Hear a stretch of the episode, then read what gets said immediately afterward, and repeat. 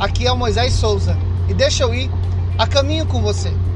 Lá no livro de Daniel, capítulo 2, verso 22, Daniel vai fazer a seguinte declaração: Porque ele conhece o profundo escondido, sabe o que está em trevas e com ele mora a luz. Daniel faz essa declaração porque dias antes o rei Nabucodonosor havia tido um sonho e pedido para que os seus sábios tanto falassem o sonho quanto também desse a sua interpretação.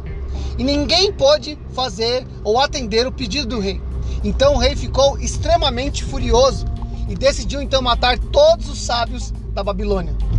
Quando Daniel ficou sabendo, ele pede um tempo para orar a Deus. Ele convoca seus amigos e vai falar com Deus. E então Deus desce ao coração de Daniel tanto o sonho quanto a interpretação que tanto o rei desejava.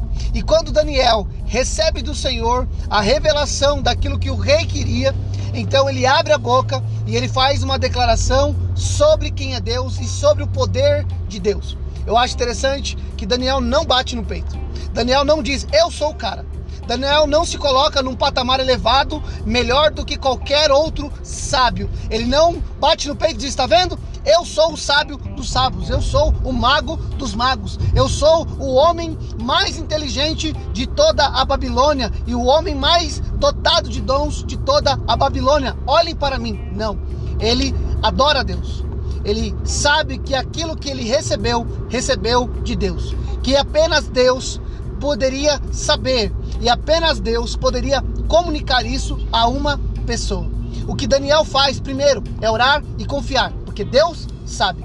Deus conhece o coração e Deus sabe exatamente o que o rei sonhou e Deus sabe qual é a interpretação deste sonho. Outra coisa é que quando Daniel recebe, Daniel não abre mão da humildade. Porque às vezes nós oramos humildemente, mas quando recebemos, recebemos arrogantemente. E nós devemos manter um coração humilde. Do mesmo jeito que somos humildes para orar, para pedir, para clamar, devemos ser humildes para administrar aquilo que Deus nos deu.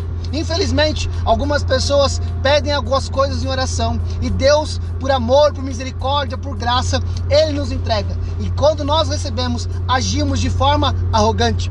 Às vezes é um dom espiritual e nós oramos por um dom e recebemos. E então, quando começamos a nos mover nesse dom, então agimos arrogantemente. Pode ser um emprego. Nós pedimos um emprego para Deus e Deus abre as portas, e quando nós acessamos esse lugar de trabalho, agimos arrogantemente, perdendo a noção de que quem deu foi o próprio Deus.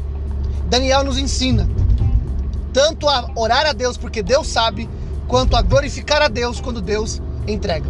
Nós precisamos alinhar essa humildade, tanto no pedir quanto no receber, e dar a Ele toda a glória. E olha, não se perca no caminho.